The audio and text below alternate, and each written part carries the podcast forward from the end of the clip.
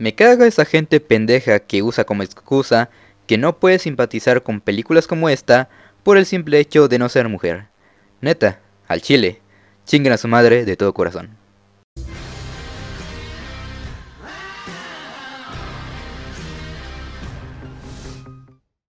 Hola gente muy buenas, bienvenidos nuevamente al Club de la Soberbia y en esta ocasión vamos a hablar de la nueva película de Pixar que salió en la plataforma de streaming de Disney Plus, Turning Red, o como lo pusieron aquí en Latinoamérica solamente como Red.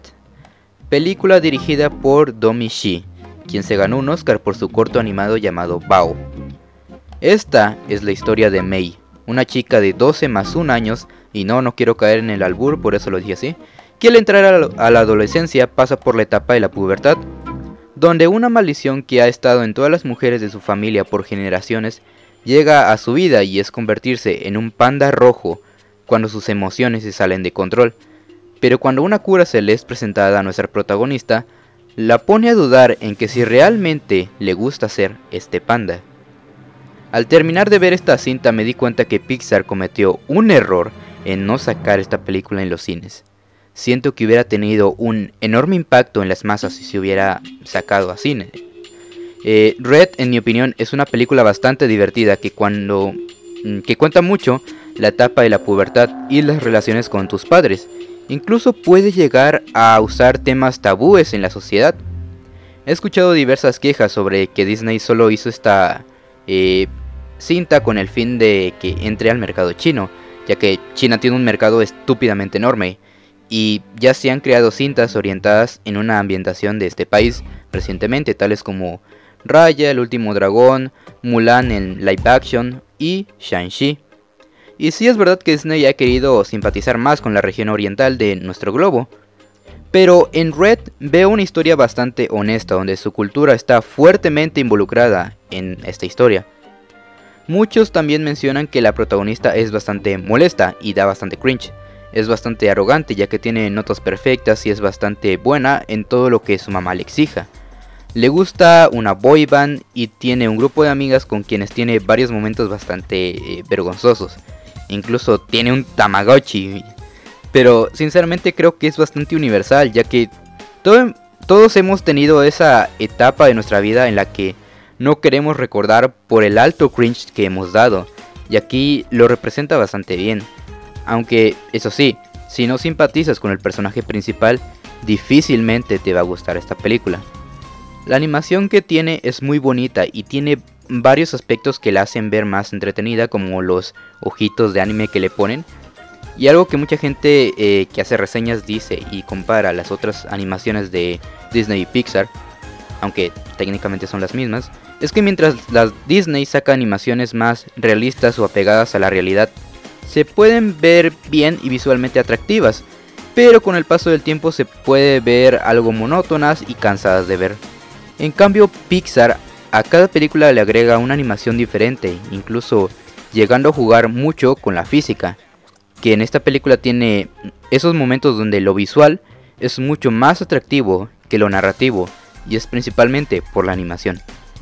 Pero si tengo que sacar lo mejor de esta película es el mensaje que transmite, Mei es controlada por su mamá, ya que quiere verla triunfar en la vida, queriéndola hacer perfecta y controlando todo de ella. Y Mei, a pesar de que sabe que está siendo controlada, ella obedece a su madre y se esfuerza por salir adelante porque decide honrarla a ella, solamente que no sabe que para honrar a su madre debe de honrarse a sí misma primero. Claro que cuando eres adolescente no entiendes la actitud de las madres, en cómo son tan sobreprotectoras, incluso hacer un escándalo por ti. Vemos que también llega a ser una influencia traumas que uno carga desde hace varias generaciones en cómo criar a un hijo. Y como padres podemos llegar a lo mismo con nuestros propios hijos. Y que como hijos entiendes la carga de que toda tu familia cuente contigo. Y aunque no estés feliz con lo que ellos te piden, tú haces el esfuerzo por hacerlos feliz. Llego a entender si la protagonista se siente feliz estando más con sus amigas que con sus propios padres. Hay una frase de la cual me identifiqué mucho que dice en la película y es, ¿cuál es el punto de portarnos bien si no confían en nosotros?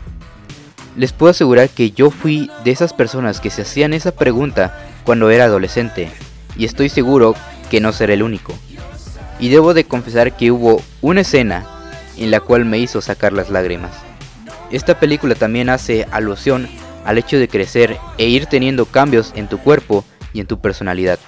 La mamá de May me encantó. Es alguien que puede pasarse los límites por los ovarios con tal de que su hija, eh, que ella considera un angelito, crezca, triunfe y honre a su familia. Y vete a la verga con la escena de la mamá en el colegio de May. Es una escena que hace que hasta a ti te den ganas de irte de la vida por toda la vergüenza que le hizo pasar a su hija. En conclusión, esta película es bastante divertida, que si te llega a molestar el personaje de May, se te será muy difícil empatizar con toda la historia. A veces está bien hacer películas que le gusten a un público en específico, y aunque no soy adolescente, no me gusta la, una boy band y no soy una niña, pude disfrutar esta película de principio a fin. Mi calificación para Red, mejor conocida aquí en los Méxicos como Pixar hizo alusión a la menstruación, es un 8.6. Pero bueno, esa es mi opinión. Quisiera preguntarte, ¿cuáles fueron las cosas más cringe que te sucedieron en la adolescencia? Pero bueno gente, hasta aquí me despido. Nos veremos en otra reseña mamadora. Esto ha sido todo de mi parte. Yo soy Dante y esto fue el Club de la Soberbia.